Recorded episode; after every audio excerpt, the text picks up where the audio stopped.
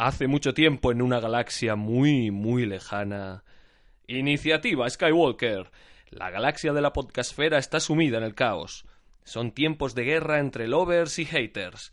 Solo un grupo de combatientes se oponen a la creciente polarización, convencidos de que el episodio 9 puede restablecer el equilibrio en el fandom. De la unión de este grupo de podcasters rebeldes surgió la iniciativa Skywalker. En una maniobra audaz, han decidido organizarse para reseñar todas las películas de la saga. Una carrera contrarreloj en la que lucharán para llegar a tiempo al estreno del 20 de diciembre.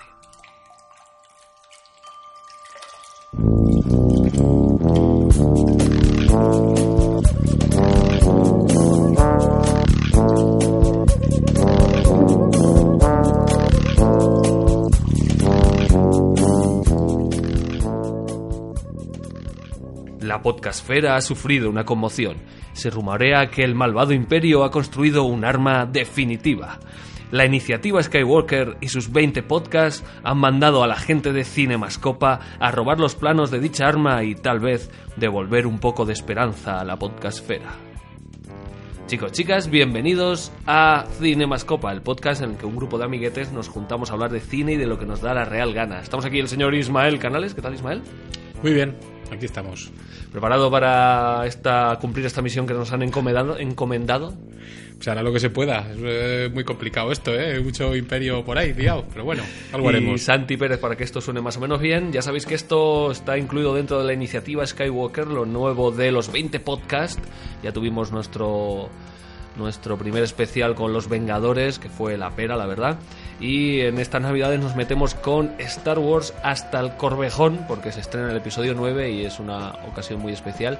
Le vamos a dar un repaso a todas las películas, a las bandas sonoras, a los cómics, a los libros. Bueno, esto va a ser un disfrute total. Y nosotros estamos aquí con Rock One, de la que por cierto ya hablamos en su momento, pero fue en esos experimentos que hicimos en nuestros comienzos de ir al cine y nada más salir, dar la opinión. Y eso vi que eso no, no, te convence. Eso, no iba bien. Así que hoy le vamos a dar el tratamiento que se merece, que es nuestro tratamiento. Porque no lo hemos preparado mucho más que si estuviéramos recién salidos del cine, ¿verdad? Claro, yo sí, tú no sé. bueno, tú cuando viste que iban a empezar a hacer películas fuera de la trilogía original o de la trilogía Skywalker, que habían cogido todo lo que era el universo expandido, lo habían convertido en Legends. Y esto era Star Wars Story, pero algo fuera de Legends y de universo expandido, pero dentro del canon ¿Te pareció excitante? ¿Te emocionó? ¿Te dijiste esto va a molar? ¿O, qué? ¿Fuiste con ganas a verla? Vamos.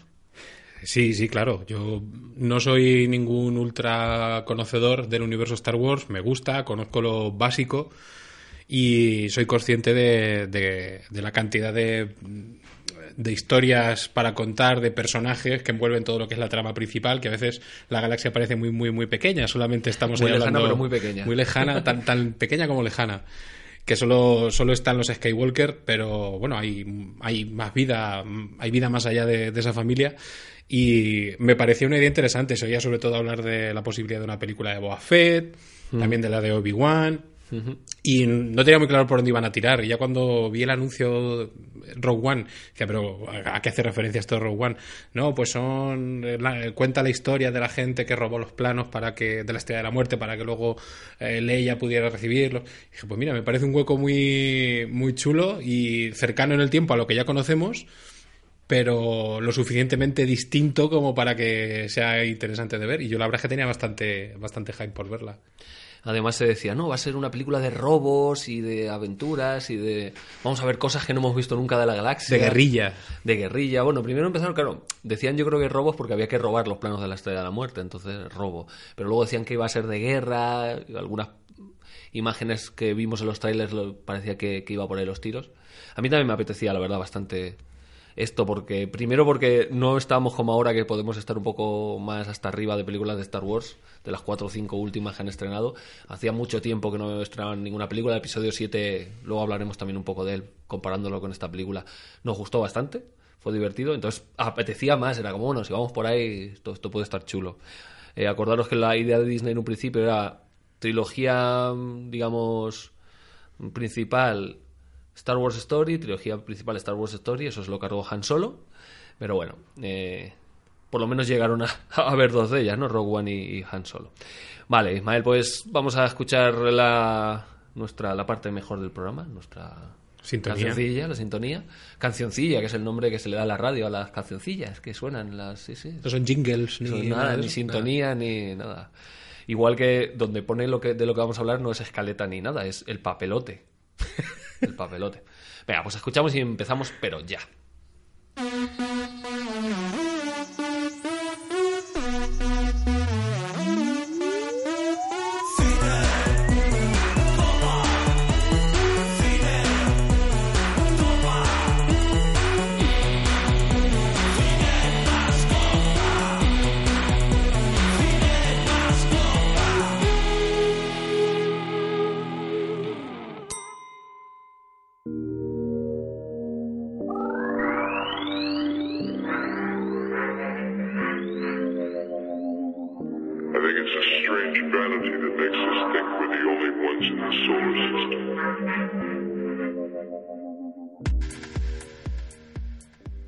Star Wars Story Rogue One Rojo 1, ¿no? Que es la traducción de Rojo 1 cuando eh, la alianza va por la primera estrella, la primera estrella de la muerte. Es que, madre mía, ya esto nos empezamos a perder un poco.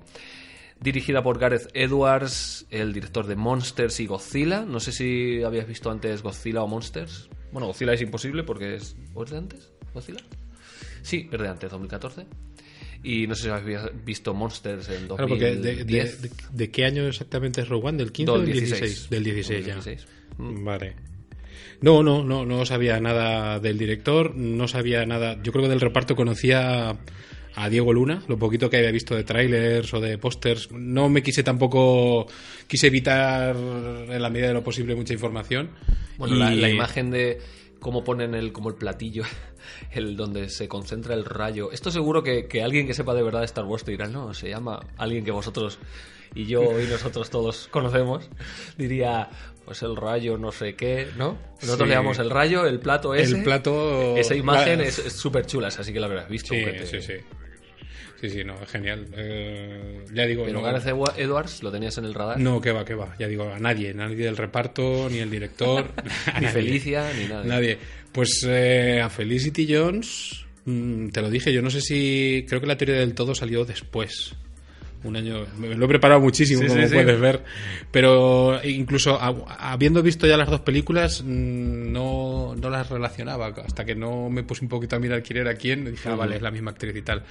Y ya digo, era todo terreno desconocido, lo cual a mí personalmente creo que me venía muy bien a la hora de ver la peli, porque ya que vamos a ver algo nuevo y algo distinto, pues ya que estás evitando un poquito las caras más conocidas, pues viene muy bien también no haberle seguido la pista muy de cerca a nadie de, de los personajes que salen en pantalla. Aunque bueno, no es que sean precisamente desconocidos, ¿no? Felicity Jones, Diego Luna, Ben Melden, Desconocido para, para mí. Matt. Mikkelsen, Exacto, Matt Mikkelsen también, sí. Y Ben Mendelssohn también. Forrest Whitaker.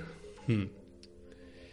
Son gentecilla. Sí, pero yo me refiero, ¿eh? sí, pero yo me refiero que las imágenes que salía lo que es la tripulación de la Rogue One, ahí no conocía a nadie, ni el que hace el actor del piloto robot hecho nada imperial, antes. el robot no lo había visto nunca y luego ya, claro, ya vas viendo el reparto, vas viendo más secundarios y dices, vale, esta cara me suena, esta también, pero en principio lo que es el elenco de, eh, de héroes, el- nuestro grupito de héroes, pues eran todos bastante desconocidos y salvo uno o dos yo creo que siguen siendo bastante desconocidos. Bueno, Donnie, Donnie Yen creo que era el actor de este proto Jedi, pseudo Jedi ciego. Pero no.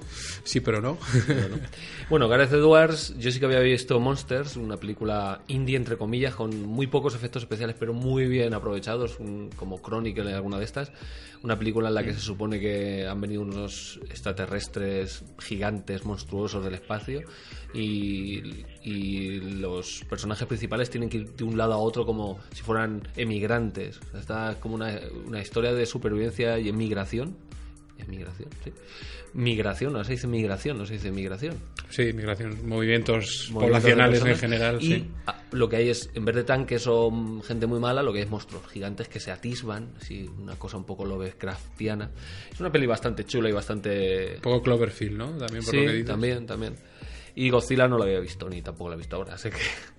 Pero sí, era, me, me- me parecía que Godzilla había sido como la prueba de fuego de este señor que hace películas con monstruos para que le dieran 200 millones para hacer una película de Star Wars. La verdad es que El director está estupendo, luego lo comentamos, pero no se nota en ningún momento que, que Se, se ve que le gusta lo de mostrar sí, pero no a los grandes monstruos, porque en Godzilla también sale lo justito en Mm. la película. Sí, creo que intenta hacer un poco como el tema de que si no vemos mucho el monstruo, pues acojona más, ¿no? Mm. Mm, Pero bueno, Em, vamos a quitarnos las máscaras ya, porque estoy viendo los, los comentarios de la gente en Twitter y que nos están dejando en Twitter y en Instagram. Y la verdad es que la peli gusta a mucha gente, pero también hay gente que no le gusta nada. Tú, Ismael, venga, si tuvieras que...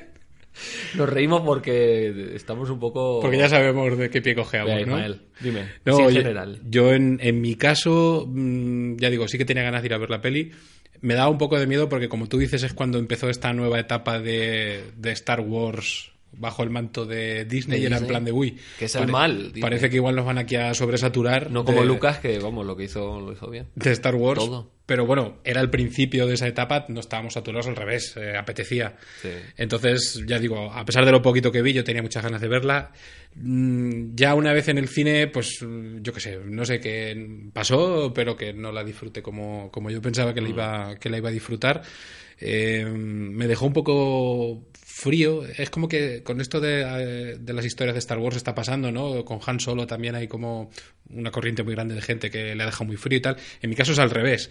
Eh, la experiencia en el cine, en mi caso, fue más divertida la de Han Solo que la de Rogue One. A pesar de que Rogue One tiene todas las papeletas para encantarme, porque es una película que técnicamente para mí es impecable, que el tipo de historia que cuenta y la ambientación eh, que te enseña me parece súper atractiva, me parece, no sé, eh, un fruto maduro para contar una historia chulísima, pero no sé qué, qué será, si por la forma en la que está contada, por el ritmo que tiene, por el carisma o la falta de él que tiene algunos personajes, mm, no me hizo disfrutar como pensaba, salvo el final quizá, llegando a la parte final, ahí sí que llama mi interés otra vez. A mí me pasa un poquito lo mismo. Creo que mm, técnicamente es chulísima lo que has dicho tú. Vamos, no, no me quiero repetir tampoco. Tú ves cualquier fotograma y dices, jo, qué chulo, qué buena idea esto, esto qué guay. Pero creo que tiene dos cosas que la lastran muchísimo. Luego también diremos las cosas buenas, ¿eh? que también nos han gustado muchas cosas. Y la principal es los personajes. Y es que lo que JJ Abrams en el episodio 7 no nos da, que es cosas nuevas, cosas distintas y cosas. Aquí sí que lo hay, incluso dentro del universo que conocemos y tal. Pero JJ con los personajes haces que a la media hora Daisy Ridley te caiga súper bien y sea tu protagonista ya forever.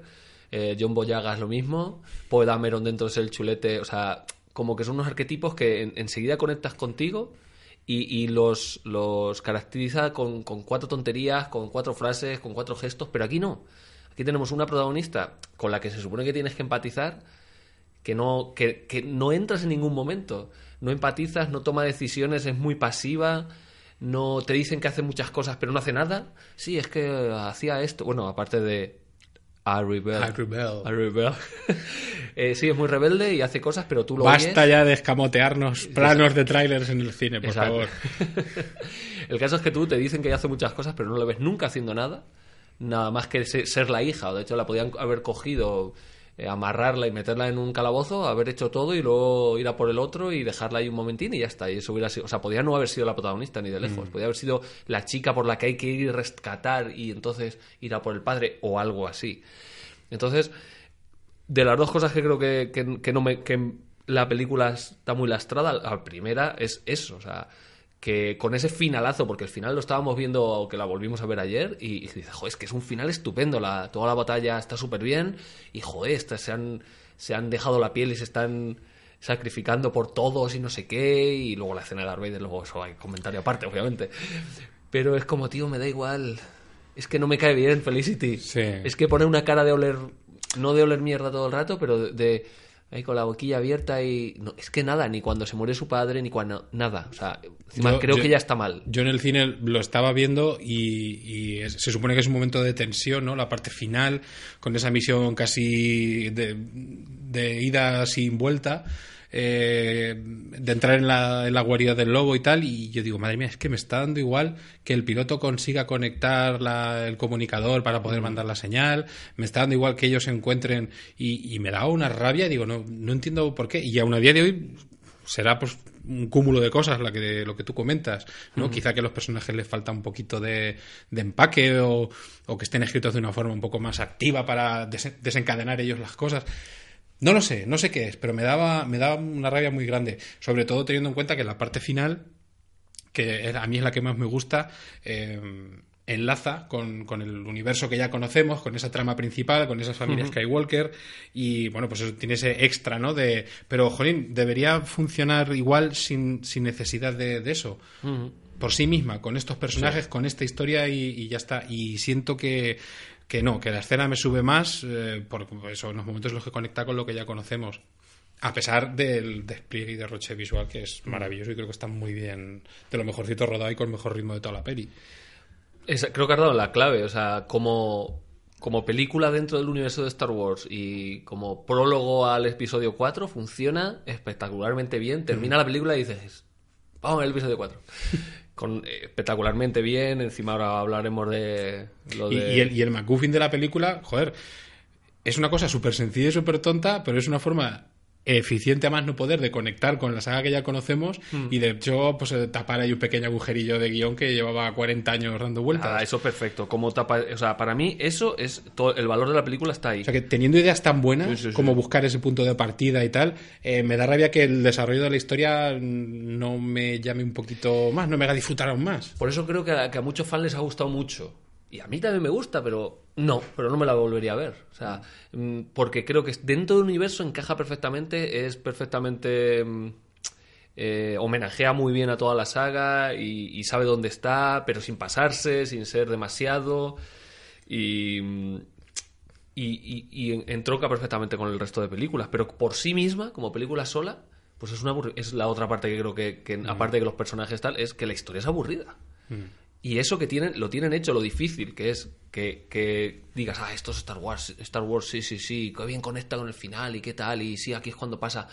Pero cuando se tienen que inventar algo, la que es casi, no lo más tonto, pero es como, dame una peripecia divertida hasta llegar a la última escena, que dura media hora.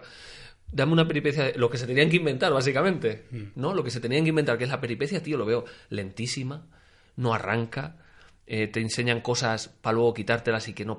El pulpo de so, so, Guerrera, un personaje que sin gracia, que vale, es el mentor, pero se sacrifica y el pulpo ese que sale ya no lo vuelves a ver, ¿para qué sirve? Que salga el pulpo con Pero eso pasa también con algunos personajes, con algunos tripulantes de la Rogue One, con los más conocidos. Sí, eh, sí, claro, que eso es peor aún. El, el, el samurái, su. El samurái. El, el Jedi, sí, sí. pseudo Jedi, es que no me acuerdo de los nombres, lo siento. El samurái Jedi. Su compañero, no sé, igual necesitaríamos es verdad que en una película colar es muy difícil que todos los personajes tengan un mínimo trasfondo sin, sin que sea una y otra vez contar historia de personaje, origen. No, pero yo qué sé, yo creo que faltan pinceladillas para que los conozcamos un poquitín más, que nos interesemos por ellos. No. No, llegamos a. Y, luego lo que es la historia en sí. Bueno, si queréis, si, quieres, hablamos un poquito de, ella. Es como muy expositiva, habla mucho, hablan mucho y van de un sitio a otro y no sabes muy bien Mm, lo que tienen que hacer. Luego la ambientación, por ejemplo, está muy bien. Es por hablar, por empezar por el principio, cuando van a la ciudad de Jeddah, creo que es. Mm. Y, y, está allí el, el, destructor y ese ambiente que hay como de si fuera Irak o algo así, ¿no? O las fuerzas de ocupación imperiales y los rebeldes a, a, a terroristas, porque les llaman terroristas, que están ahí pero no se están ahí como, anda, mira, oh, uy, lo que, has, lo que se ha liado y, y les secuestran, es como, ¿qué han hecho los protagonistas? Nada, estar por ahí en medio y les cogen y ya está. Yeah. O sea, ¿me entiendes? Es como, no, y luego, ay, que nos atacan y nos tenemos que ir y se van. Ah, vamos a ver a tu padre. Vale, vamos a ver a mi padre. O sea, no sé, es que creo que no pintan nada cuando dicen, no, Indiana Jones no pintan nada de su película. Pues si eso, si Indiana Jones pinta, pinta poco, es que estos pintan menos. De verdad, o sea, creo que hasta que llegamos a vamos a robar los planos, yo es que pensaba que toda la película iba a ser vamos a robar los planos. Yo pensaba misión imposible, tío. Mm. O o algo así, o Ocean's Eleven. Sí, una como dices tú, una peripecia más, quizá más, con más gancho, más divertida. ¿no? Mm. Y que fuera, y, con, y un tono que creo que el tema este de, pues eso, el terrorismo, no sé qué, mola porque es lo que te digo, queda muy bien dentro del. Te das cuenta de lo que es un, el imperio galáctico, igual que luego ves a Darth Vader ahí ser un máquina. Todo eso está muy bien, o sea, como el, el, el retrato de todo el universo está muy bien, pero luego es aburrida. Ya, ¿no? Y, y- y el, y el punto de partida visual, el retrato, como tú dices, de- del, del entorno en el que se mueven los personajes durante toda la historia, pienso que han, han tenido una, han tomado buenas decisiones, porque por ejemplo ahora mismo uno de los productos más celebrados de Star Wars, que es la serie del Mandalorian, em, el Mandalorian El, el es- Mandalorian. Es, como de Mandaloriano. Pues eh, va un poquito por ahí, ¿no? Por esa guerrilla de provincias, por ese rollo western, samurai. Eh, no sé, es como un, un entorno bastante parecido y, y es algo que, que la gente celebra, que, que sí que te retrotrae a esa trilogía original, ese, todo ese polvoriento, esos remaches, esos aparatos arreglados poniendo piezas de otro. O sea que está montado muy bien y, con- y el objetivo final que se le presupone a, a la aventura, joder, es lo que tú dices, es eh, da pie a una peripecia, a una aventura, mm, joder, pues muy divertida y muy frenética. Pero ya digo, durante el desarrollo hay cosas que para mi gusto fallan y hacen perder un poquito el, interés. A mí me importan poquito los personajes. No sé, no, me importa más Rey, eh, hablando de personajes nuevos, con esos 10 minutos de introducción, de ella siendo chatarrera, siendo, sin ser nada espectacular, sin ser en plan de, pues a mí me secuestraron y me escapé porque luego estuve encerrada. No, es una muchacha que está y dices, ¿y esta muchacha de dónde vendrá? ¿Y ese casco de piloto que tiene? Porque me llama la atención y sin embargo estos personajes no consiguen, Pero no, porque no- JJ, me atraen. el- o no sé si con el guion o la forma de hacer el cine, narra las cosas, aunque sea obvio. O sea, no te dice, no le dice a alguien a Rey, Rey, ¿y qué te gustaría ser? Pues me gustaría salir de esta mierda de planeta y llevar naves espaciales y ver mundo, que es Luke Skywalker otra vez, vale, es otra vez lo mismo, pero no, te, te la pone sentada en un cacharro de esos muertos, o sea, muerto destrozado, se pone el casco, ve una nave que se va, pone ojitos, ya está, ya te lo han contado. Pero lo ves a través de ella, pero no lo dicen, es que aquí nada más que decir cosas y hablar y hablar y hablar y hablar. También en Oh. ese caso el personaje de Rey está un poquito armado con el tema de Rey, que suena de fondo, y yo es algo que echo de menos Oh. en la música en esta peli, en Rogue One. No sé si estamos siendo muy duros, ¿eh? No, si estamos diciendo que, no- que nos gusta todo lo que envuelve Sí, la sí, peli, sí. que lo único que nos falla es el, el desarrollo, o sea, que no, no, no genera la, la energía y la diversión a nosotros Claro, claro. que, que, que- le presuponemos. Mm. Y, y una, y quizá una de las causas eh, sea el tema personajes que están poquito armados pues, por, por la parte de la música. Por ejemplo, yo si hay un tema de, de Gene Erso, pues no lo recuerdo. Es que la música de Michael Giacchino, creo que aquí, vamos, quién soy yo para decirle nada a ese señor, ¿no? Pero a mí, a mí personalmente no me gusta, no. Me- es como intenta ser, pues eso, homenajear, ser como muy tener siempre en la cabeza a John Williams, por supuesto, estar dentro de ese universo que suena a eso, pero en malo. En malo. O sea, creo que John Williams es lo único en todo Star Wars que es impecable, pero en todas las películas. En la trilogía, el de precuelas, lo mejor, de muy largo. O sea, si te acuerdas de algo, es de, de Duel of the Fates y la musicaza. Pero es que luego el, tema de amor, mientras los dos pánfilos están diciendo no me gusta la arena, es cojonudo también. Y luego en la nueva trilogía, el tema de Rey, el tema de, del, de Kylo Ren, eh, o sea, es que te, es que te acuerdas. Y son buenos, son memorables. Pero precisamente por eso a mí, Giacchino, a mí sí me gusta. Porque, Sí, bueno, Los Increíbles y porque recu- de recupera, recupera esa costumbre que, que se ha perdido un poquito en el, por lo menos en lo que es el cine de acción moderno y de aventuras, que es el de los leitmotiv, el de pues, Pero aquí se- hay según el sitio. también. No, a mí me gusta Giacchino, pero por eso eh, precisamente en esta peli no se lo reconozco y me extraña, porque él recoge ese testigo de John Williams de, de- de fanfarrias, de leitmotiv asociados a sitios, a personajes, y aquí también es verdad que no he oído la banda sonora. Esta, Sola, ¿no? esta banda sonora de esta película no la he oído aparte. Las de las demás películas sí. Esta no. Mm, Por lo que sea. Por lo que sea. Igual si la oigo y leo los títulos y recuerdo la escena, digo, ah, pues mira, sí, ya lo empiezo a identificar y me familiarizo. Pero, pero a, a principio no. Y quizá ese sea uno de los dos o tres detalles que hacen que los personajes mm, me llamen un poco la atención y por eso me, me lastra un poquillo el disfrute de la peli. Que también es verdad que, que estamos diciendo que los personajes no los. Y, y sí lo hace, por ejemplo, porque tú ves al Cassian Ander, An- Andor. ¿Cómo se llama? Andor. La órbita de Diego Cassian. Luna. Diego Luna. Eh, y le ves matando a una persona. Al principio, ¿no? Le ves matando a un tal y cual. Y dices, "Ah, tío, "Hostia, qué esto, esto malote". va en serio, ¿no? Esto Sí, es... sí. Pero luego, no sé, la película toma unas decisiones, por ejemplo, el, el hecho de que él tenga la agenda oculta de matar al padre de ella y el espectador lo sabe y ella no, y no es en, no sé, en ningún momento dices, ay, madre mía, que va a matar al padre. ¿Y qué más da? Si es que... Eso es, no te genera esa tensión de madre mía, Jane, corre que está pasando claro. esto por otro lado y. No. Es que la- Es yo, que no sinceramente, pasa. es que Felicity Jones no, no le dan material para trabajar, para mí. O sea, es que Daisy Ridley... Tú imagínate que hubiera tenido un padre Daisy Ridley a los 10 minutos y le pasa... Vamos, simplemente cuando eh, se encuentran a, a Boyegas y aparece... el- Es como, oiga, escapad, escapad. Y es que estás a los, a los 20 minutos ya estás ahí con los personajes a 100%. Claro. Al 100%. Y aquí es que están abrazándose al final y porque te- sabes que es un momento estupendo que está, está, está bien contado, que, joder, sabes lo que significa. Pero es más, por eso, por decir, joder, claro, luego cuando dicen en el episodio 4, muchas vidas se han dado por, estas, por esta información, dices, joder, que para mí, repito, es lo Dices, ahí hay una historia, ¿no? Joder, claro que hay una, hay una historia. Y te la han contado y, bueno, te- o sea, si no veo la película, digo, no, no, bien, me parece bien que exista la película, pero no me la pongas. Mm. Está bueno, pero no hagas más. No, y que también es eso, quizá mm, no se ha sabido un poquito aprovechar el, el palo, el rollito de, de- de cada actor, porque por ejemplo, tenemos nombres muy buenos y ahí tienes a Max Mikkelsen en las primeras escenas y yo creo que no está bien aprovechado. Primero, eh, porque mm, yo no es la opción que hubiera cogido para hacer de padre bondadoso y sacrificado Sí. y abnegado. Porque tiene una cara hijo puta. que no se tiene. El explícito, el explícito. Sí, sí, sí, que la tiene, sí. Entonces, y aún, aún así, a ver, que él lo puede hacer, como si le dices que haga de árbol azul, es él lo hace. los actores, ¿no? Exacto.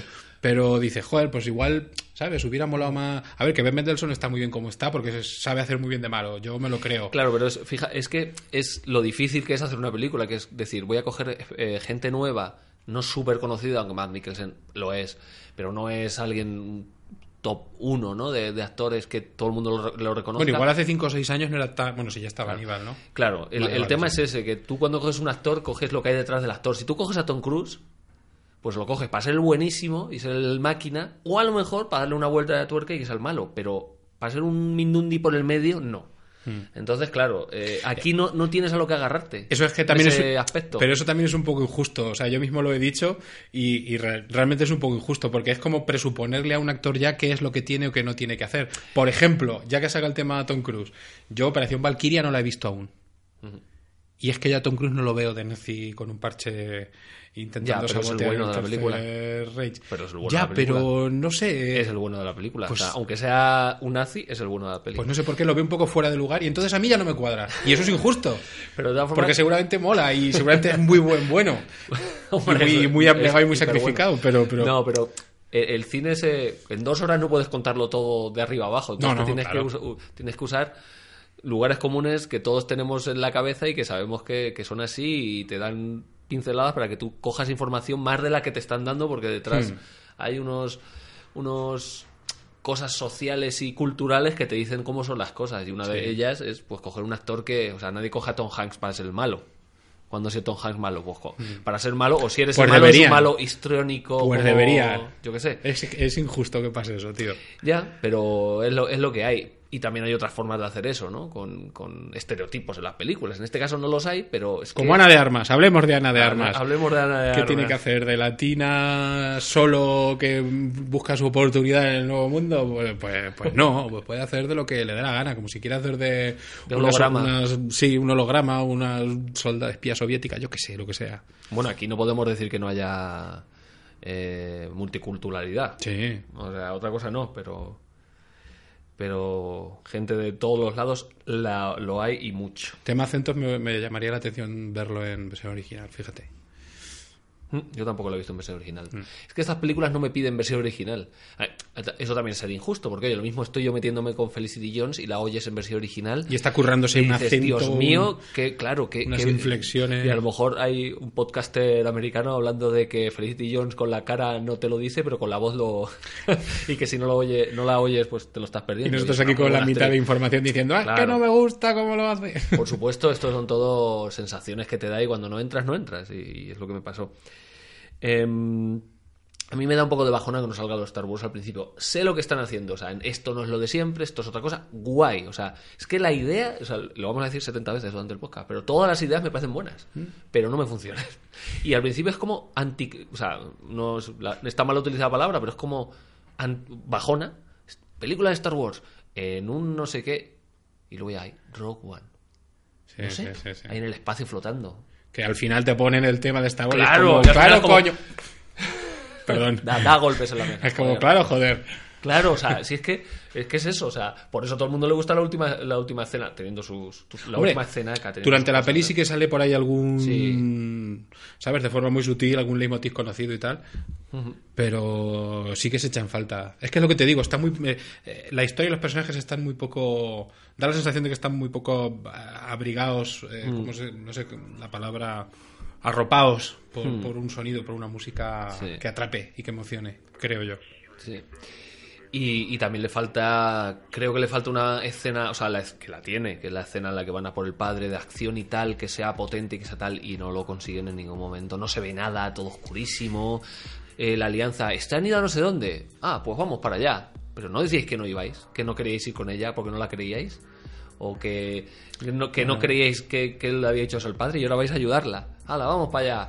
Y, y, no, y eso, no ves nada, y no es emocionante, no entiendes muy bien para qué van ahí, el otro lo quiere matar, pero ¿por qué? O sea, Hombre, esa escena sirve sobre todo para que el personaje de, de Diego Sí. Luna cambie su forma de pensar Sí, sí. y que después eh, la ayude a ella con el rollo de no, no, vamos a revelarnos que esto vamos es a una rebelión. la estrella de la muerte ya está hecha. Estaba recién, le estaba ¿Para qué van a matar al padre? ¿Para qué matan al padre entonces? ¿Para matarle? ¿Para qué van a matarle? Ya la, ya la han hecho, vamos a matarle, que no haga otra o qué. Si es que no. O sea, matarle antes de que haga la estrella de la muerte, no después, desgraciado. A lo mejor lo han intentado y no han podido y ya es en plan orgullo. de juicio y naves espaciales. En fin, menos mal, menos mal que está esa gran escena, mm, más que escena, vamos, set piece, tercer acto, que es em, ese asalto a el sitio donde están los planos, el sitio de la antena. el sitio de la antena y donde están los planos. Han entrado donde los planos. No me digas. Si es de- lo único que tenemos de valor aquí que son planos y han ido a por ellos. Y no hay nadie Y no hay vigilando. nadie vigilando. ¿Ves? Esta es otra escena que tiene cosas estupendísis y Tiene, cosas un- que... tiene unos aciertos creativos increíbles. Sí. Primero, por fin, un planeta que no es un desierto, que eso ya mm, da gusto verlo. Eh, el diseño que le han puesto es Se genial. Hawái. El concepto de que haya un sitio en el que guardar toda la información importante, que está protegidísimo, joder, que es que hay un escudo planetario. Sí, eso está genial. Cuidado ahí, ¿eh? O sea, hay una serie de Y, y conceptos y, siendo lo mismo, porque si lo piensas es lo mismo que el retorno del Jedi, el, escudo, el Sí, escudo, sí, el escudo, pero suena diferente. Hmm.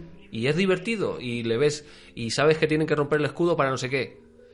Y, eh, y la batalla eh, la batalla en el espacio está súper chula y eso sí que sabe a Star Wars de toda la vida porque joder. es igual. Pero siendo igual, no es igual. Es Mm. divertida y es diferente, pero igual. Igual que salen los estos que salían en la nieve en el Imperio Contraataca, pero salen en la, en la arena. Pues decir, bueno, me lo puedo creer. Sí. Que salgan ahí, bien. Y son lo mismo. Y no, pero no me estás dando exactamente lo mismo. Bien, Mm. me gusta. Está muy chula. Sí, no, y además los personajes, yo creo que por primera vez en toda la peli sí que eh, te generan un poquito, me- a mí me generan un poquito de inquietud. Y de, sí de que- urgencia, ¿no? Sí, a última hora sí que me preocupo un poquito por, te- yo por me ella, preocupo por los de las naves. Los ¿Por de las naves son los, o sea, los que se van a meter cuando está, se van a meter por el agujero y le cierran el S y se cascan, esos son los que más me preocupan de toda la película. Digo, no me jodas, tío. Además que se quedan ahí dolorosamente resbalando Sí, sí, sí. los trozos de nave por el escudo. Pero, pero sí, sí que es verdad. Y, y no sé, sí que es, el, es la única, el único momento de la peli que a mí me transmite de verdad el, el glorioso sacrificio que hacen ellos para, para que su célula terrorista siga, siga en marcha. Y, y sí que el, el final me parece muy, muy emotivo, que es estar otra vez a merced de- del rayo, del rayo de la estrella de la muerte. Mm. Que mira, eso está también muy bien, lo de ver bien visto de cerca. Desde la parte de abajo, Sí. eh, los efectos de, del que está en la escena anterior. Y además ya sabes cómo son. O sea, dices, cuando, y cuando pa- pasa otra vez, pues ya sabes lo que. lo ya habíamos pasar. visto bien, algo, pero, bien. pero aquí se ve, dolor, vamos, eh, Dolorosamente duele, bien. duele, sí. Y, y creo que te genera urgencia porque en ese momento es en el último momento en el que sabes exactamente lo que tienen que hacer, que es robar los planos y transmitirlos. Y lo tienen que hacer pronto porque viene la estrella de la muerte y tienen y los otros tienen que quitar el escudo. Es lo de siempre, Pero- sí que es lo de siempre. pero ves, pero pero- está muy bien contado, Sí, muy bien. hay que están pasando muchísimas cosas y que se están moviendo muchas tramas. Hay, no sé si son tres, Tres. tramas distintas. Y coño, eh, tiene un ritmo lógico, no te pierdes, te lo saben explicar bien y dices, joder, si esta dinámica hubiera estado el resto de la peli de coherencia interna, eh, esto sería, vamos. Más que coherencia interna, que esté claro por qué hacen las cosas, los cuál es el objetivo. Que eso también lo he hecho yo. No, y que no hay ningún porque sí. O sea, Sí. Todo es consecuencia de otras cosas y seguimos desarrollándolas pues de forma coherente. Y que sabes la importancia de que salgan los planos. Aunque sabe- sabes que se van a salir los planos, pero vamos, eso en todas las películas sabes que los buenos van a ganar, no ser que sea una película buena. y aún así, aún así le pongo peras, peras, pegas. Porque creo que cuando entran a por los planos es como. Vamos a entrar aquí. O sea, me hubiera gustado más un, pues eso, un Misión Imposible. Un, Sí, es no muy- sé qué, es sé muy qué. triste. Que sepan lo que tienen que hacer. Es simplemente Sí. entran, le pegan dos Se golpes a uno, se meten uniforme. y nos hemos metido Mm. con el uniforme. No sé, es como muy rápido y, o sea, yo hubiera entendido esa escena media película Claro. y que eso hubiera tardado más tiempo, incluso con un Eso, reloj. Un tercio de la peli directamente. incluso la estrella de la muerte va a llegar, pero que te pongan cuánto queda para que llegue, algo así. Que es un poco otra vez lo de la primera película, ¿no? La estrella de la muerte apuntando y tal. Y creo que, que le falta ahí un poquito para ser ya la pera. Hmm. Pero bueno, está muy chula esa, esa última parte. De nuevo tenemos escenas que, no sa- que salían en el tráiler que no salen en la película. ¿No? ¿Como cuál? Pues cuando va Ginerso a mandar la comunicación por. a mandar el WhatsApp por la antena. Ah, cuando se gira. Claro que antes aparecía un, ¿no? un, un caza este- un caza imperial Sí. y en la película no aparece. Es cierto. Pero bueno, tampoco pasa demasiado. Aunque ese, ese plano, claro, te ponen. Supongo que la gente que, que hace los trailers les dan los planos chulos o lo- todo lo que tienen grabado y les dicen, venga, tiradle, aunque luego no lo, no lo utilicen, ¿no? Pero ves, es eso, y, y de todo lo que está. De, de todo lo que está pasando ahí, de todas las tramas distintas que hay, joder, me preocupa más, me afecta más, me siento más identificado con los pilotos que has dicho tú antes que están intentando meterse por el agujero del escudo antes de que cierre, que con los tripulantes de la Rogue One allá abajo en la isla, que si detono la bomba, que si voy andando entre los disparos porque la fuerza está conmigo y no me va a dar ni un tiro. O sea, es que, en serio, Los imperiales siguen teniendo tan mala. Tan mala puntería como siempre. Y, Eso me- es, eso es Star Wars puro. y eso te lastra la mitad de la escena, le- la desluce. Pero es que además es un tío que no sabes nada. Te han dejado una pinceladita de no, las piedras con las que hacen los sables láser. No, no hay Jedi, pero esto es un. Es un. Como dicen, es un guardián de no sé dónde. Mm, ¿Qué, seguramente, qué pasa? ¿Que si te has leído los libros y los cómics a lo mejor sabes? seguramente ya se sabe perfectamente de toda la historia de este personaje y dónde viene y tal. A mí la impresión, yo no la conozco, ¿eh? no la he buscado, no me molesta en buscarla, lo siento. Pero la, la, la impresión que, que me dio a mí en el cine fue que quizá, quizá eh, este personaje podía haber sido un niño que igual habría estado destinado a ser Jedi, pero como la Orden Jedi murió... ¿Estás- me estás diciendo que tú escribirías la película mejor que los, guionistas? No, que es la impresión que me dio. Ah, que que te dio. Sí, ¿no? Que igual él, por, por eso está, es tan conocedor y, y el tema de... Ah, que en su momento era un niño, ¿no? Claro. Que se quedó a medias. Exacto, no- a lo mejor eh, eh, Anakin no- es uno de los, de los niños, el único al que no Mm. mató en aquella aula de, de niños en, Le dejó ciego en solo. entrenamiento, lo dejó ciego y ya está. O se arrancó en los ojos para no ver, pero bueno.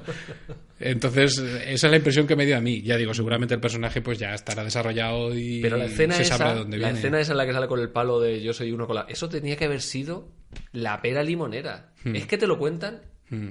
Va a haber un personaje que es un- Y una especie de proto-Jedi, pero no, y es como un samurái, y lleva un Eh, palo y pega Zatoichi es eh, Claro, totalmente... y, y le hace un momento en que tiene que... O sea, Mm. Se queda a medias. O- y ahí- Otra vez, lo tiene todo Sí, para que digas, me pongo un póster en el salón de Y eso, este tío. yo creo que es culpa del director, sinceramente. Porque creo que meter. O sea, es que no es tan fácil. Cuando lo ves y dices qué épico esto y qué guay, parece fácil, pero te, te tienes que poner a ver dónde cortan los planos Hmm. que metes ahora, que no metes ahora, que intercalas, que no, en qué momento, qué información das, que no, cómo subes la música. Y joder, eso es muy difícil y aquí para mí no lo consigue. A ver, yo entiendo que es la forma que tienen de que esté presente en la película de alguna, alguna forma ahí reminiscente el tema de los Jedi, el tema de la fuerza. Pero es que está como metido con calzador en toda la película. Que la fuerza nos acompañe. Una tía que pasaba de la rebelión, que decía, bueno, si al final no miras mucho ni ves a los imperiales y de una, vale, vale que le han matado a su padre, vale. Pero, tío, no sé. Yo estaba esperando que alguno de la nave dijera el qué, Sí, sí. ¿sabes? Porque, Porque se convierte en la líder por- ahí. quizás sí que era mm, todo lo que representaba la Orden Jedi y toda la estructura que había montada eh, con esa orden en toda la galaxia y en los planetas, pues evidentemente eran conocidos. Es, es en el- está en el imaginario de tantas y tantas razas en tan- y tantos y tantos planetas como una fuente de esperanza, como algo bueno, como, como algo positivo. Vale, me creo que aún a día de, de hoy, estando en Rogue One, eh, la gente siga acordándose de todo eso y de vez en cuando lo use. Pero es que como es la única vez que se dice en toda la peli, o sea, no hay nada de pronto, pues que la fuerza os acompañe, pues gracias, guapa, o sea... ¿Sabes? De hecho, se supone que, que- que están como Y a ti olvidados. también. Es el único, solo queda Obi-Wan, ¿no? Y Yoda y no sé qué, y están escondidos. Y que bueno, que algo de eso hay algo dicen, pero. Algo o sea, hay. que esté tan presente y que todo el mundo lo ha. Que yo entiendo lo de la esperanza. Y- Y, que diga otra cosa, porque en vez de que la fuerza lo acompañe, no dice. Que se inventen otra cosa. Ey, no me gusta que lo digan. Sí, yo qué sé, que lo dijera su... Mi padre decía que la fuerza, porque él es de otra Ah. generación, escribiendo O que, lo, diga- guiones. o- o que, que lo diga el, el, el samurái, tío. Sí, exacto. ¿no? Que diga samurái. Eso, el sam- fuerza, yo creo que el sam- lo llega a decir en algún momento, este personaje, que la fuerza os acompaña. Yo creo que no. En el, ¿Pa' en- qué? En, fin, yo creo que les sobra si, personajes. si a él le dan igual los demás, si él la fuerza está conmigo, yo soy uno con la fuerza, yo, Sí, el- pero yo, ¿eh? Y a los demás que ordenen. bueno, pero por ejemplo, el otro, ¿para qué está? El que le, el guardaespaldas de. Mm. El chino, el chino. Que sobran, que sobran. No sobran. los nombres. Qué horror. Nos van a matar, pero bueno. Eh, so- sobran personajes. Por no hablar de lo bien que nos cae el robot. O sea, es el robot. Mira, esta vez lo he visto más gracioso que, que en el cine. En el cine no- yo estaba diciendo, por Dios, si van a morir todos, Sí, sí. que el robot muera primero. Yo, por favor. yo creo que quieren, quieren que no haya alivio cómico. Hmm. Y solo dejan a este personaje decir dos o tres cosas. Y uff, para eso nada. ¿eh? Es que otro personaje no debería estar ahí. Hmm. Que no pinta nada. Es que de hecho, la protagonista no debería ser la protagonista, debería ser secundaria. Los alivios cómicos son quizá el piloto que les ayuda, Imperial, y el androide. Pero, sobre todo el androide. Uf, Pero igual, o sea, estamos en. ¿Es una peli oscura o es una peli más relajada? Es que está ahí como a dos aguas en todo momento. En todo lo que está, es re- relacionado con los personajes, no sabes por dónde cogerlos. Es, me- de verdad, me duele, me duele en el alma Es- es- decir que los personajes a mí no me han gustado y que Sí, eso me lastra la peli. Mm, me duele un huevo. Hay un. Pero, pero es así. Hay un, Pero es así. un canal de YouTube que es Red Letter Media que hacen. eh, bueno, pues, hacen críticas de cine, son muy graciosos. Y eh, tienen un personaje que se llama Mr. Plinkett, lo digo para que lo busquéis, que hace. De vez en cuando hace críticas. Y hace. que es como un señor mayor, ¿no? Y habla así. Y hacía una sobre el- la amenaza fantasma. Y lo primero que hacía es coger a cinco o seis personas con las que habían visto la película y le, le hablaba, les decía, bueno, ¿cómo es Han Solo? Han Solo, en la trilogía.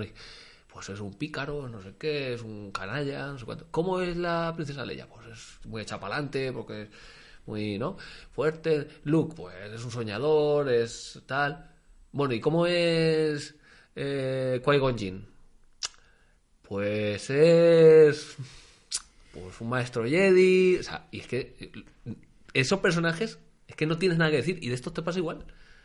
Y aún así les ves haciendo alguna cosa, pero es como Bueno, de Rogue One, pues son todo, empezando por Jyn Erso, son todos. ¿no? Sí, pero son sacrificados, eh, son tienen cierto sentido del honor y de la nobleza. Pero como Pero todos. Sí, sí, sí. Todos igual. O sea, es que no Todos igual, ya está. O sea, no... uno es un robot. Sí, porque, porque la- las otras pelis de la trilogía clásica, eh, pues todo está a lo mejor, bueno, menos Han Solo tenía ese sentido del, del deber, Bueno, pero pero, sabes cada, pero tío- cada uno llevaba su rollo y su historia, y era de su padre y de su madre. Pero estos no, estos sí tienen en común eso, que se unen fuerzas, le echan valor y dicen pa'lante, pero y ya está, o sea, no sabemos de qué pie cogea cada uno realmente. Que, ni- no, no me molestaría si, si por lo que sea me importara lo que les pasa, pero es que creo que es por eso por lo que no Mm. nos importa. Yo estaba todo el rato queriendo ver o la batalla espacial o, o ver a a Jyn Erso y, y, a- y al otro intentar poder lanzar la transmisión. Todo lo que pasaba abajo, a pesar de que mola un montón ver ahí a los AT-AT aparecen en la playa. Además, eran imágenes que se ven en el trailer y Sí, era como eso mola ¡guala! mucho, eso mola mucho, sí. Pero de verdad que, que no. Mr. Vader would like to see you in his office. The computer says you're a junkie. You're fired.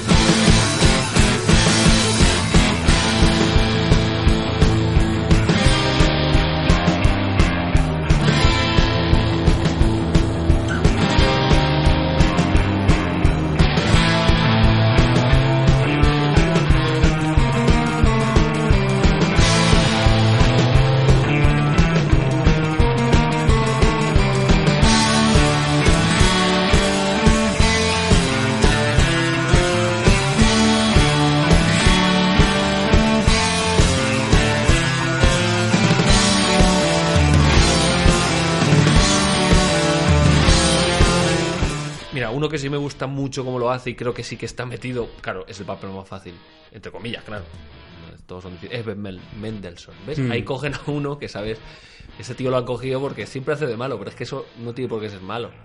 No, valga la redundancia. no. Y el tío lo hace. Yo a ese sí, sí que le veo metido. Incluso hablando con el Mostarkin, Mm. mm, de Cera, de Lancali Valley y Tarkin, y le veo, le veo metido. Además O sea, que- mala- y y mira al Darth Vader como se las Y- cabrón. y si te es un tío- todo el mérito. O sea, le- le- o sea, ¿puedes decir tres cosas de él? Joder. Te transmite frialdad y te transmite. eh, pues eso, esa mala baba que tiene que rabia tener y todo buen- frustración porque se meten con él. Casi le matan al Darth Vader como si fuera un Mindundi. Y un poquito perverso también. Hay un momento eh, cuando tiene su primera conversación y rifirrafe con Darth Vader, que Darth Vader eh, aplica la fuerza en su tráquea, que cuando se va Darth Vader mm, se queda mirándolo, pero como como que sonríe, ¿no? Porque él en ese, en ese momento está intentando trepar, es un trepa de mucho Está cuidado. bueno, tú aguanta, y es como, me aguanta estoy poniendo que- nervioso hasta este, que es el matón número uno, lo estoy haciendo bien y, y tiene esa, esa sonrisa cabronil que, joder, pues lo hace, lo hace muy bien. Es un buen personaje. Es Como creo que pe- es algo de nuevo, no es lo, es lo de siempre, pero. Los malos bien. funcionan mejor que, que los buenos en esta peli. Mm. Porque también tienes otro bueno, que es So Guerrera, o bueno, Oh. o, no, o no bueno, que va a su rollo, que también es una especie de reminiscente de Darth Vader con esa respiración artificial. De, de Immortal Joe, ¿no? También, también. Sí, ¿no? Está, es como Y- que le queda poco de él, ¿no? Sí, es como si Sí. fuera una especie de Darth Vader. sí. Ve y mantén viva la chispa. Coño, ve y mantén la viva tú, nosotros. la chispa. No te quedes. No, yo estoy cansado. Eh, Guay, what, what? Ya, es igual. También La un- relación que tienen entre ellos es. eh, me dejaste tirado, tirada. Era muy peligroso, Bueno, tu padre estaba no sé qué, vale. Tampoco hace falta enseñarlo todo paso por paso, pero es verdad que también queda ahí un poco en el aire, ¿no? O hubiera gustado ver algo, o que ellos hablaran un poco más. Sí, que se les vea que tienen algo de, no sé. Es como que hacen ahí una parada para recoger al piloto y para eso pues han tenido que meter a un personaje que conectara, que en este caso es So Guerrera, porque eso va con, conecta a Jyn Erso con, con la misión. Pero como que le han dado mucho aparataje para luego no hablar nada de él. Es como... Pues, Sí, pues igual hacía falta tanto. Para eso que hagan una misión que sea. Una mini misión de al- 15 al minutos piloto. que tenga un poquito de ritmo con la mega explosión al final y No, el piloto lo manda al padre, ¿no? Y para contactar con estos y llevarlos al Sí. padre. Sí, exacto. Sí, sí. Como un mensaje. Y no Él- le podía haber mandado un mensaje directamente. Oye, que venid, que os digo esto. Os mando los planos. No sé, es que es un. Bueno, los planos a lo mejor no. Ir allí y robar los planos. Hombre, a ella también le motiva porque ve por primera vez a su padre en un holograma desde hacía 15 años No, sí, y bueno, hace que sí. ella esté más, deci- más decidida aún a seguir adelante. Mm. Pero no sé, igual, pienso que es un personaje también bastante desaprovechado. Ese personaje mere- merecería haberse subido a la nave, irse con ellos, aportar algo más y si te tienes que sacrificar por la chispa que encenderá la llama, hazlo luego, cuando toque. no hay que no le importa a nadie que te quedes ahí. Le. Claro, y que el tío se presente ahí en el Consejo de la Rebelión y diga, vamos a ver, yo he ido a mi puta bola toda la vida, pero aquí yo sé cómo se hacen las cosas y escuchadme y hacedle caso a ella. Y, no sé, Es que es- aportar más en la trama. Y está como, venga, hasta luego". cuento. Claro. Y es un poco como el sacrificio que hace el otro, que es como de una, el otro se levanta y dice, pues voy a. Que me peguen un tiro, pero yo voy a hacer. como- Mira, por ejemplo, Yoda, algo. Yoda en la trilogía clásica sale muy poco, igual. Sale en, en la segunda peli y desaparece y ya está. Pero es que, joder, es que deja un poso, es que cambia un personaje. Claro, pero es es que, ves. sirve de nexo cuatro con- escenas de Luke y Yoda solos. Hmm. Pero es que aquí la única es. O sea, es como que todas las escenas hacen que avance un poco la trama de una manera deslavazada y que no tiene mucha gracia, pero no son. No te dan información sobre los personajes ni de sus relaciones. Que te queden muy. No sé. Hmm. Que te lleguen. Entonces. Yo creo que no, no es tanto reescribir guiones lo que estamos Sí, aquí haciendo, claro sí, no, hombre. como intentar buscar y decir, joder, ¿Por es qué que no me gusta? Es Que esto, es que puede molar, es que Sí. mm, puede dar un mejor pozo y una mejor sensación y estamos intentando sacar todas las maneras posibles que se nos ocurran. Es que creo que la, la llegada hasta vamos a robar los planos es complicada sin razón. Es que no lo. No sé.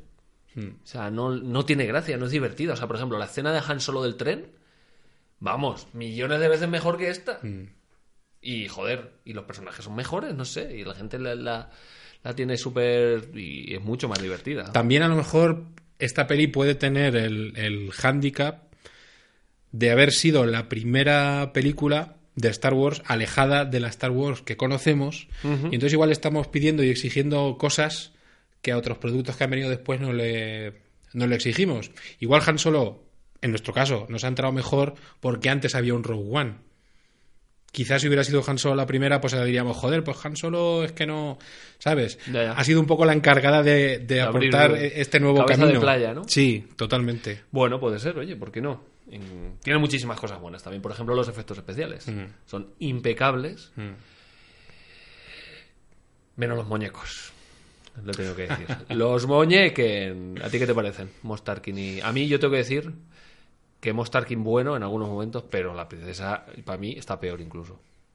Y es que se va, se va muy cerca, tío. Vete más lejos, que esté de espaldas.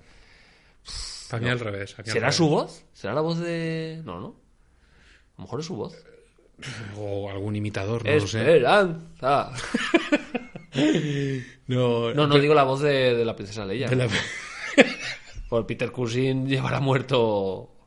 O si no le mato yo, vamos, como he matado. ¿A quién he matado hoy? ¿A quién he matado? A Sidney O'Connor. A Sidney. O'Connor. Está sigue viva, señores. Sí, sí. bueno, bien por ella. ¿A ti qué te parecen los muñecos? Tú que te ves tanto a los de, de Crew Corridor. Pues. ah, De Corridor Crew. de Corridor Crew. Fíjate, a mí me, ha- me han chirriado más ahora que en el cine. En el cine, quizá porque hace 4 o Es la 5 peli años no que- había visto muchas cosas Es que, la tele que te has comprado, amigo. que- No, a lo mejor hace 5 años no había visto cosas que he estado viendo y en ese momento, pues. Hombre, lo, en ese- lo compraba más. Si lo, si lo comparas con Tron Legacy o alguna más por ahí, desde luego. Bueno, sí, Tron sí que la había visto, sí. Uf, sí. Eh, pero eh, bueno, en este caso a mí la princesa me parece que está mejor hecha. Eh, pero se parece menos. y sin embargo, eh, Monster King, pues sí que se parece, está clavado, pero tiene ese rollo. No sé, la gente que entiende, como- bueno, como, como por ejemplo esta gente de Corridor Crew dice que también, ah, por mucho que te curres las texturas, la iluminación y todo case y digas, pues aún así no entiendo por qué no me funciona, pues es debido a todos esos micromovimientos que hay que repercuten en otras zonas de, de la cara y aquí pues igual es un poco como estoy hablando, se me mueve la boca pero todo lo de alrededor oreja, no reacciona. sí. Claro. Entonces, eso es que es muy, es muy complicado. Y bueno, el ejemplo lo tienes en que cuando se usa la tecnología de, de captura de movimiento, eh, por ejemplo, los que más caña le dieron, que fueron en, en Weta con El Señor de los Anillos, pues eh, no le quitaban trabajo a los animadores porque la captura de movimiento, aunque a pesar de que hoy habrá evolucionado y será más precisa, pillaba los movimientos grandes del cuerpo, pero aún así los dedos de las manos, eh, todos esos detalles pequeños sí que había que animarlos uno a uno. Entonces, eh, yo qué sé, la captura de movimiento pues tiene sus limitaciones todavía a día de hoy. Luego te hacen cosas como el planeta de los simios, que igual es porque son simios y ahí tu Claro. ojo te da un pequeño margen más que si es un humano, pero, pero bueno, que sí Y que es se- anterior a que se ¿eh? nota, es anterior. Que hay, por cierto, por lanzarle una flor a Michael Giacchino, la banda sonora de Michael Giacchino siendo homenaje a un montón de pelis de guerra y de no sé qué, está muy bien. Ahí sí que está muy En bien. el planeta de los simios. En la, en la guerra del planeta de los simios. Está muy bien. Y en otra película en la que hay captura de movimiento... Ah, no, perdón, todo lo contrario. Por eso lo estaba pensando en comentarlo. Es Doctor Sueño. Doctor Sueño recrean... peli- eh, es, no, no... Escenas del Resplandor. Sabéis que es la secuela del Resplandor de la que hablamos hace dos programas. Escuchad el programa que está muy interesante y salen personajes de aquella.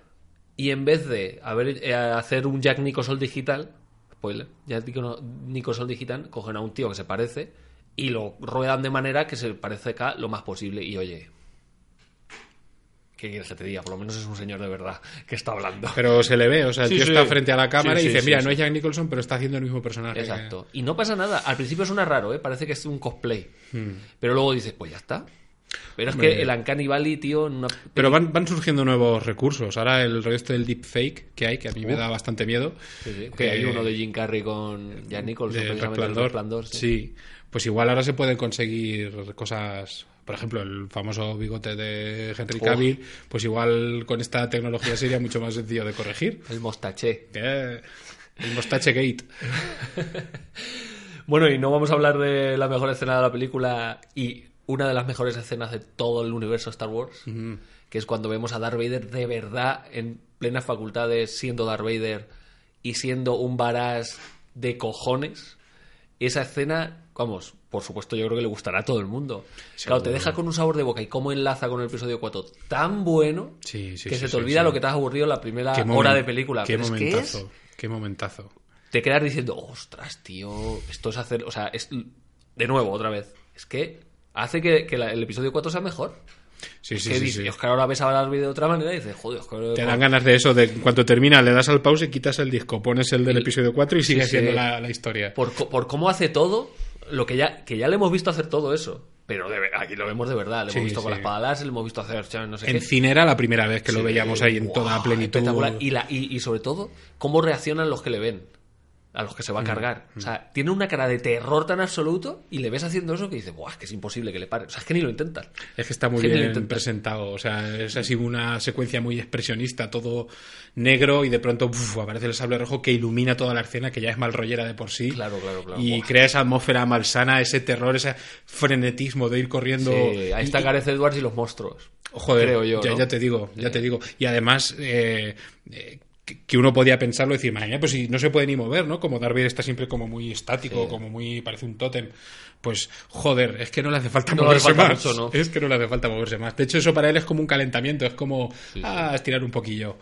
Y Sí, sí. me parece, vamos, un momentazo. De hecho, es que te da ganas que hagan una peli solo de Darth Vader, tío. Mm.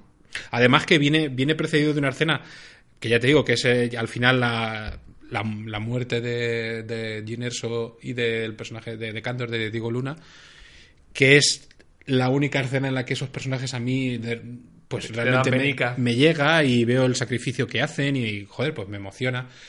Y de ahí pasamos al momentazo este que es subidón increíble y dices, pues joder, el final sí que me, me merece la pena. Si ya digo, es que, joder, es una película que, que lo tiene todo para, para, para, para encandilar.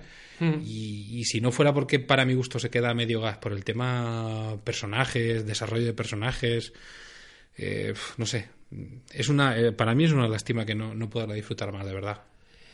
Pues la verdad que sí. Eh, vamos a ir leyendo comentarios de personajes, o sea, de, de personajes de Twitter, sí. ¡Misa gilipollas! Eh, de verdad, y hoy no estamos bebiendo cerveza ni nada, eh, ¿No? que coste, pero para que veáis, estamos en bor- borrachos de Star Wars. Un café nos hemos tomado. Exacto. Eh, yo me tomo una manzanilla y eso me ha... Te he dicho que no me la echarás doble, que... Ay, lleva azúcar. Bueno, pues hay un montón de personajes en Twitter, queridos cinemascoperos, que nos están hablando un montón de Rogue One, que es una película que, como decíamos al principio, crea gente que le gusta mucho. Ha gustado, que- ¿eh? Yo, que- yo creo que mucha gente en dirá que general, le ha gustado, sí. En general, sí. Bueno, vamos a ir leyendo, va. Y comentamos. Arroba Sergio S577, que es un robot, obviamente. Dice, para mi gusto, mejor que la 1, 2 y 3 y mucho mejor que el episodio 7 y 8. La disfruté tanto como estoy disfrutando ahora de Mandalorian. Es que tiene, yo creo que tiene mucho que ver. Sí, sí, sí, sí. Tiene Mm. que mucho que ver. Sí. Eh, Oso Jacoso dice...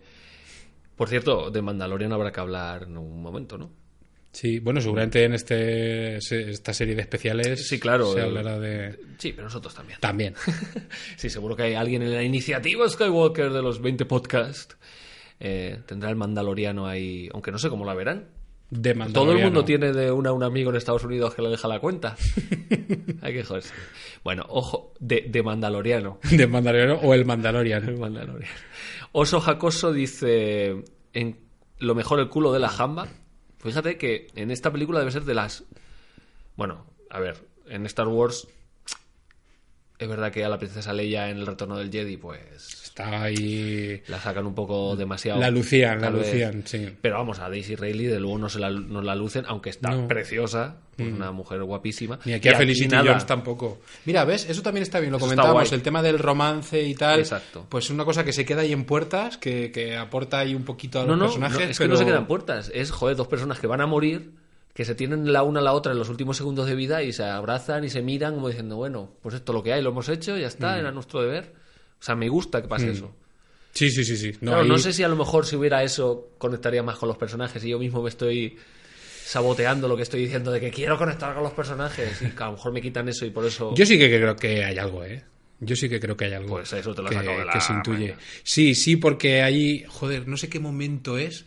Creo que es cuando consiguen pasar el bloqueo para entrar al planeta donde están los planos. Que es en plan de. Nos han dejado pasar, bien, bien, bien. Y en ese momento había subido Diego Luna a la cabina. Y, y se quedan así mirándose los dos y como. Se quedan así callados y dice, ya, voy, voy a bajar a decir a los demás. Y se queda él ahí como. "Hmm".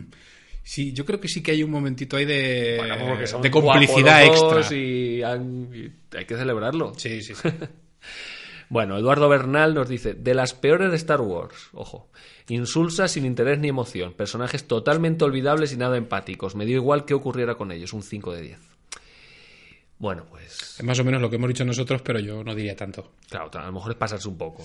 Pero es verdad que eso lo digo ahora después de la, la última el último tercio de película. Es que creo que eso también es un punto a favor, que va de abajo arriba, la película clarísimamente. Sí, sí. Ah, pero clarísimamente. Que normalmente es al revés. Normalmente Normalmente la gran batalla apocalíptica se hace eterna y te, y te- Y te hace polvo. acabe esto ya y aquí no, aquí estás ahí y cuando acaba hoy los han matado encima llega Darth Vader y cuando termina sale Leia Es un crescendo y- total y al final te meten ¡pum! La música de Star y Wars. la música de verdad de Star Wars.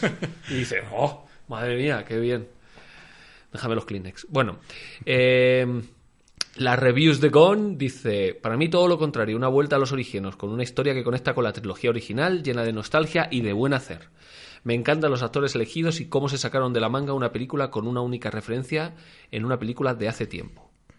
Con Total- una única referencia en una película de hace tiempo. Totalmente de acuerdo. Sí, que eso que co- cogen como McGuffin lo del agujerito, el fallo de seguridad en la estrella de la Eh, muerte. Eso está genial. Sí. Eso vamos, me parece que es una película que te dicen van a hacer esto y que podías decir tú no es necesario. Pues esta me parecía necesario. Exacto. De hecho, es guay. Y además lo que dice del buen hacer también es cierto, porque yo de lo poquito que he leído es que han tirado siempre que han podido de efectos prácticos y pienso que es algo que, que se nota. En la escena esta que dices tú... Oye, por ejemplo, poco- el robot impecable. Es impecable. Yo no te sé decir si en algún momento han usado idea. algo O sea, real impecable. o es todo digital, porque Sí, es sí. perfecto. Pero eso se ve también en, la- en- en la escena de presentación de- del proto Jedi, que me- ya nos podemos haber mirado los nombres de los personajes, Chir, Chirhur, Que es lo que te has dicho, parece como una escena de un territorio tomado en Afganistán o algo así. Ahí se ven muchas explosiones, se ve a muchos eh, especialistas volando. eh, vamos, es una acción que te la crees porque es de verdad, está rodada. Chirrut se llama. Chirrut. Chirrut. Chirrut Yen. Y se dejan los excesos digitales para cuando no queda otra, que es rodar fuera de la atmósfera y todo eso. Mm, Y personajes que no, un pulpo gigante, pues. Exacto. Podían haber sacado, si hubiera sido Nolan, hubiera sacado un pulpo de verdad pequeño ahí y lo- se lo hubiera puesto ahí. Oye, pues hubiera sido gracioso Como el de, normal, ¿no? Como el de Bela Lugosi en- Ah, sí, sí, sí, que lo- y que lo mueve el actor, por supuesto. bueno, Eduardo Bernal responde al comentario anterior y dice, la nostalgia, el arma más poderosa que tiene Disney y el Hollywood actual. Disney y los malos. Disney nos está dando muy buena mierda, Eduardo, ¿eh? no se nos olvide. Esa historia ya existía con otros personajes, totalmente innecesaria y sin nada de alma. En fin, Algo le falta, sí. más por aquí. Tony M dice, no soy fan de Star Wars. Dicho esto, Rogue One me parece de lo mejor de la saga. Por lo menos salimos del rollito Luke Skywalker y compañía. Vemos nuevos personajes y nuevas tramas. La Guerra de la Galaxia de 1977, Rogue One y la de Ryan Johnson son las que más me gustan. Hombre, está claro que te gusta lo diferente, porque te gusta la clásica clásica y luego Rogue One y, y los últimos Jedi. Quizás una buena historia para, para Jedi. alguien que no sea fan y que no sea conocedor de la saga, porque es una película que no precisa de quizá de un conocimiento previo, porque si no te mencionaran lo de los Jedi, lo de la fuerza, que alguien que no sepa lo que es dirá, ¿y esto qué es? ¿A qué hace referencia? Por lo demás, es una película que no te hace falta conocer nada. Nada. Hay una guerra, hay un imperio que son los nazis y los malos, y hay unos rebeldes que son los buenos. Ya, pero se te quedaría a medias porque es como, ay, roban los planos y... El episodio 4. Claro, Así que muy para bien. enganchar está bien. Claro. Alejandro GM dice: Para mí está solo por detrás del Imperio contraataca, el retorno del Jedi y la venganza de los Sith. Esta última por calidad me parece peor, pero el desenlace siempre me hace colocarla arriba. Sin duda es la que mejores escenas bélicas ha dado de toda la saga. Hmm. Sí, la verdad es que sí. A mí la escena de. en- en- creo que el mejor combate aéreo es el, el que hay aquí. Hmm. Lo que pasa es que, por ejemplo, el retorno del Jedi, que tal vez es inferior en la totalidad. A mí me encanta el retorno del Jedi, tengo que decirlo. El final es maravilloso porque están a la vez Darth Vader y el otro hablando ahí. No sé qué, y tu hermana, y no sé cuántos, y tus amigos, y no sé qué. Y eso es maravilloso. Y eso le da un empaque, Sí. siendo una escena de acción cutre, de 1983. Porque pero es algo mucho mejor. Porque es algo pequeñito que aporta corazón a todo lo otro fuera tan grande que está pasando. Claro, de hecho, ¿qué es lo ma- la, la escena más importante de toda la saga? Yo soy tu padre. ¿Es una escena de acción espectacular? No, es... Es una escena pequeña. Claro, pero la información que te están dando es tan potente que te da igual, no te hace falta más. Que esa, por cierto, lo sabía Mark Hamill. O sea, se lo dijeron lo que iba a pasar en esa escena. Y se lo dijo George Lucas. Entonces le dijeron, lo sabemos, tú. Eh, No, es que no fue George Lucas. ¿Quién fue? Bueno, otro Fue, que no era George Lucas. fue otra persona, quizá el director, Irving Kessner. Kessner, y le dijo, te lo digo, entonces lo sabemos George Lucas, tú y yo. Como esto se filtre, George sé que no lo va a haber dicho, y yo tampoco, así que vamos a saber que... Así, que, así que estuve un año y medio callado como una perra, sin decir nada. Y- Eso me imagino, Guau, me imagino y- ver y- eso en el cine. Y claro, estaban solos, los demás actores no, no tenían por qué estar allí. Dice que luego le dijo Harrison Ford, pues supongo que sería en la premier cuando la vio, le dijo, eh, chico, me podías haber dicho algo de esto, porque, Hijo de él, puta. porque él tampoco lo sabía. Qué guay. Buah, eso tuvo que ser en el cine la leche. Imagínate. momentos históricos del friquerío. Como el clap, ¿no? De, de Thanos y cosas así. Totalmente. ¿Ves? Para que luego nos metamos con Disney. Rorschach. Hombre, es un honor. Eh, por cierto, la nueva de la serie Watchmen, echarle un ojo cuando podáis porque es estupenda. Em, peliculón, la única buena de esta década, ojo, y la mejor desde el Imperio Contraataca. Escenas memorables para la saga, como la del pulpo, ¿no? Súper memorable, ironía. Y una brillante reflexión sobre que en la guerra todo bando tiene su lado oscuro. Lo que pasa es que el tema de la guerra, en cuanto se van, yo no lo veo en cuanto se van del sitio este ocupado los terroristas, no sé qué, que parece, pues eso, Irak o Afganistán o lo que sea, ya no lo veo más. Como una pinceladita que te dejan ahí, que está bien, pero Hombre, sí que te hablan dicen un su lado oscuro por el hecho de que Cassian, por ejemplo, mate a, a gente y tal y cual, ¿no? Y que sean en el fondo terroristas. Mm. No, y que el tema de la... Y, y que el tema de la resistencia, o sea, vemos más entre bambalinas de lo que es la resistencia. Ya no es ese movimiento de hippies todos, bien, luchemos contra el imperio. No, hay diferencias. So Guerrera va por su propio camino. Luego el Consejo de la Resistencia decide no apoyar eh, a Jean en la misión que ella propone. Eh, porque no sé qué, porque es muy arriesgado, porque no queremos una guerra y esto es un comité y hay que, ¿sabes? Como que Sí, sí. ahondan más ahí dentro y sí que. Sí, ves un poquito más las arrugas y ves un poquito más los claros y los oscuros. Bueno, esa parte la verdad es que está bien, que es un poquito, Mm. quizás la parte de, de política que hay en esta película, que, Uy, que no las vaya- precuelas vaya por ahí. que las precuelas era todo política y mucha gente se quejaba de eso. Sí, sí. Y, y quizá en esta película esta es esa, esa parte de, de, de política y tal. Bueno, sí que, bueno, ves, eso está bien. Sí, sí, Ahí eso eso aporta un poquito más de humanidad y de variedad. Sí, es verdad. Virginia Hu dice, aburrida, hasta el final no me di cuenta de qué estaba contando. Mm. Javier Tocotó dice, solo una escena y mega no. Ha puesto un GIF, supongo que será Darth Vader, pero bueno, lo voy a abrir, va, aquí en, en vivo y en directo. Pues no es porno. a ver, es Darth Vader, efectivamente, como todo el mundo sabía. El despacho del Dr. Benkman dice, la mejor de todas las nuevas películas de Star Wars. Una 12 del patíbulo versión galáctica muy respetuosa y coherente con la cronología original. Personajes carismáticos, Espérate, sí, pone eso. Y un tono de aventura clásica que se echa de menos en los blockbusters actuales. ¿Y qué final? Desde luego, si todo lo que dices, yo te lo podría hasta comprar. Menos los personajes, pero bueno. ¿Cómo, ¿Cómo has dicho que se llamaba? ¿El despacho del doctor Beckman? Beckman, sí, el ¿Que es un personaje de podcast? Fantasmas. Sí, sí, sí. Oye, pues con ese nombre os voy a escuchar, ¿eh? Os voy a por buscar. supuesto. Señor diputado, dice, sale Felicity Jones. Para mí eso es suficiente. Un fan. Mm. Bien. Es Sifirino dice, el mejor spin-off hasta la fecha. Mm, claro, solo ha habido dos. Tampoco era muy difícil. Y para mí no. Bueno, y el, Mandal y el Y Mandaloriano. el Mandaloriano noniano.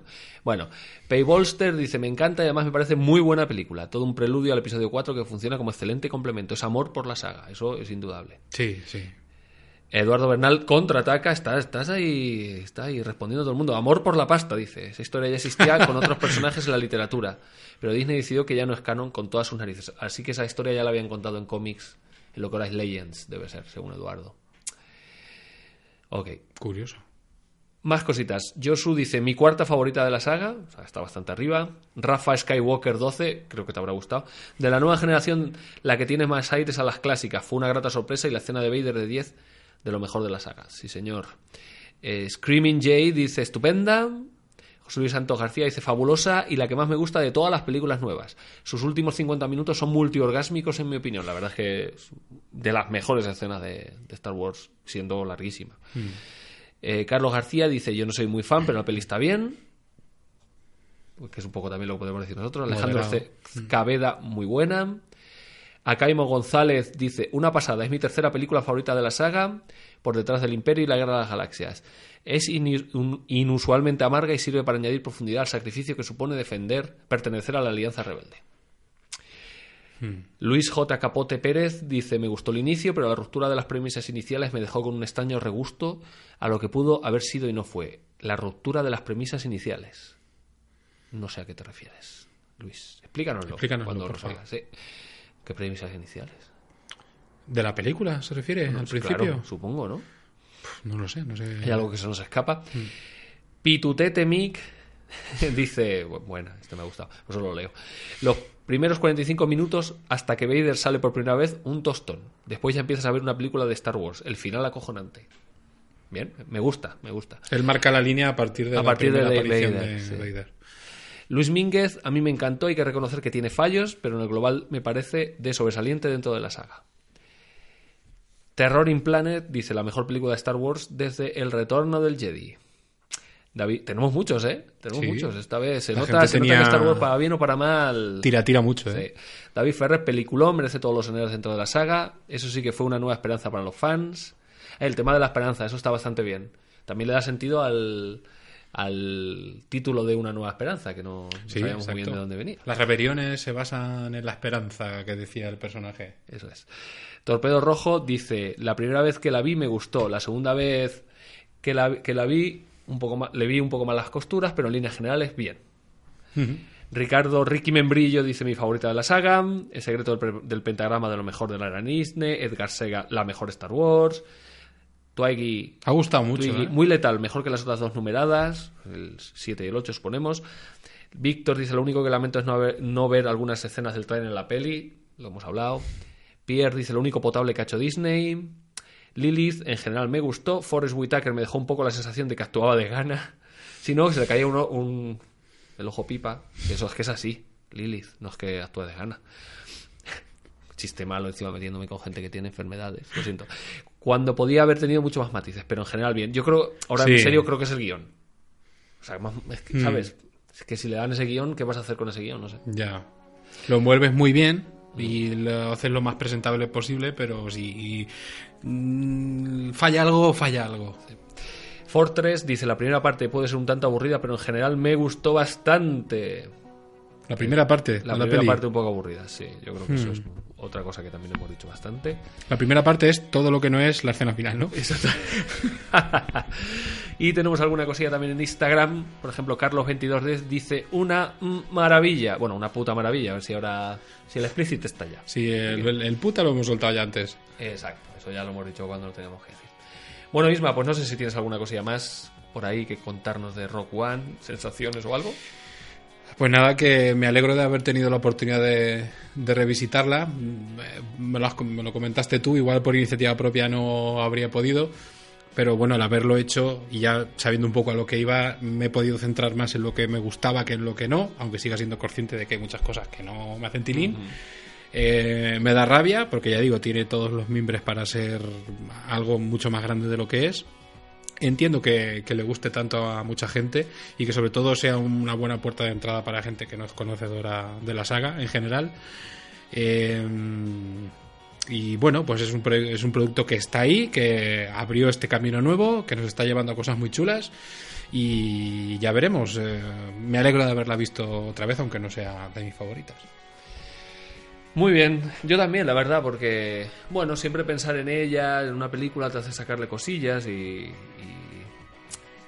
que reconocer que la película está muy bien, joder, que no, que no nos ha gustado muchas cosas, pero otras muchas cosas también nos han parecido Yo estupendas. ve- me- veo y me reveo mierdas mucho más grandes. Sí, sí, sí. Eh, por supuesto, está. Seguramente la veré alguna que otra vez. Y que sí, que Disney hace las cosas para sacar dinero como todas las empresas del mundo, pero lo están haciendo. Yo, para mí, lo están Pero haciendo eso muy lo hace general. Disney y zapatos Raúl. O sea, eso cualquier empresa lo hace. Exacto.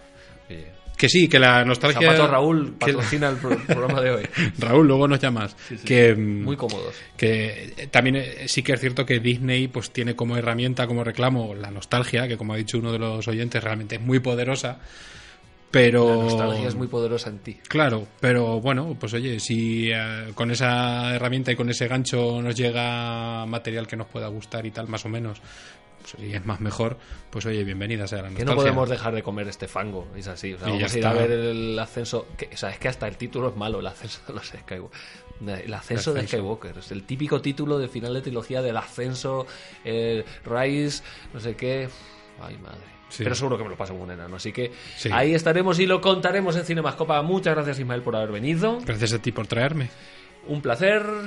Muchas gracias por haber escuchado. Estamos en Instagram, Twitter, arroba cinemascopa, cinemascopa arroba gmail.com, escribirnos, decirnos cositas y nos vemos en los bares. Hasta la próxima. Adiós.